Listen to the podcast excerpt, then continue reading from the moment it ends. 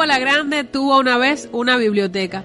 Entiéndase como biblioteca el lugar donde puede fundirse en un libro, donde imaginación mediante, sin abandonar una locación, usted puede viajar a otras latitudes e incluso al futuro o al pasado. No contamos con local para que la biblioteca municipal pueda realizar su servicio. De vuelta a la realidad, Boris Luis Cuewon, director municipal de Cultura, explica lo que ha acontecido. Esto transita por un problema de decisiones, ¿no?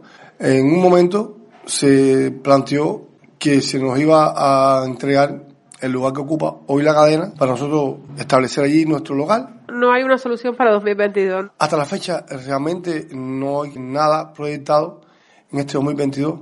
No tenemos una cosa que sobre la cual podamos estar felices con eso, ¿entiendes? No podemos, hasta en este momento no tengo ninguna respuesta. In situ la situación es más triste de lo que yo pueda contarle. Por suerte los protagonistas técnicos de la biblioteca municipal pueden explicarlo y valga decir, con las inflexiones en la voz propias de los que sufren un mal que, aunque pesimista pueda parecerle, no le extraña a nadie, llegue a 100 años. Hay veces que hay algunos usuarios de, de siempre, de toda la vida, que llegan a conversar con sus técnicos predilectos porque son sus salas que siempre visitaban y ellos hacen una salvedad y les prestan algún libro que, por supuesto, como son usuarios de siempre, ellos devuelven. Entonces los anotan en un en otro lugarcito y ellos los devuelven cuando, cuando terminan de leerlo. Pero no se está prestando servicio. Pero estamos hablando de pocos lectores.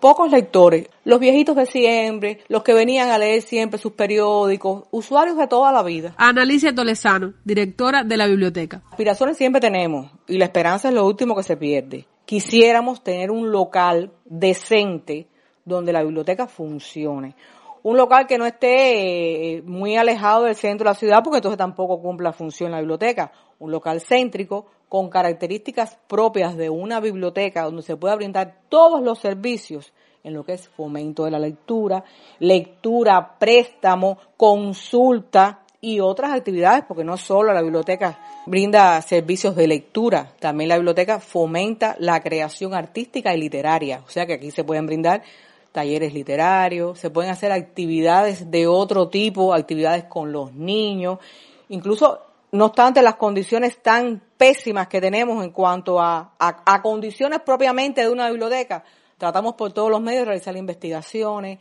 de hacer actividades caracterizadas con público.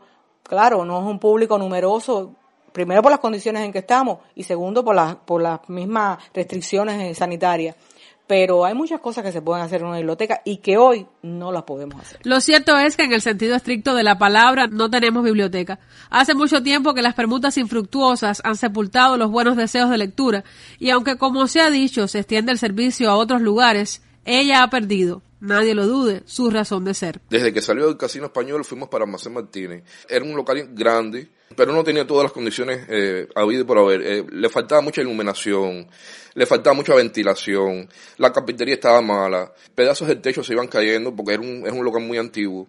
Y entonces los usuarios no se sentían todo lo, lo, tranquilo, lo que pudieran estudiar, no estaban bien. El Departamento de Procesos Técnicos ha sido afectado grandemente porque nosotros tenemos asignado un dinero para la compra de libros que son los que se procesan y se envían para las salas.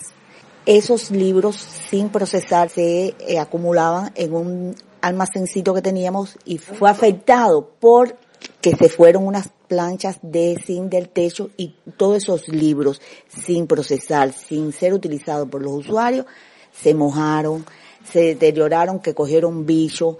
Hubo libros que no se le podía saber, no se sabía ni el título porque fue comido por las por las trazas. ¿Cuál es la solución a corto plazo? La primera, según pienso, ponerle más asunto, entenderla como un recurso vital que pone cultura, nunca antes mejor dicho, literalmente, al alcance de la mano. Con la asistencia técnica de Artainan Roque, en su radio, Liz Martínez Vivero.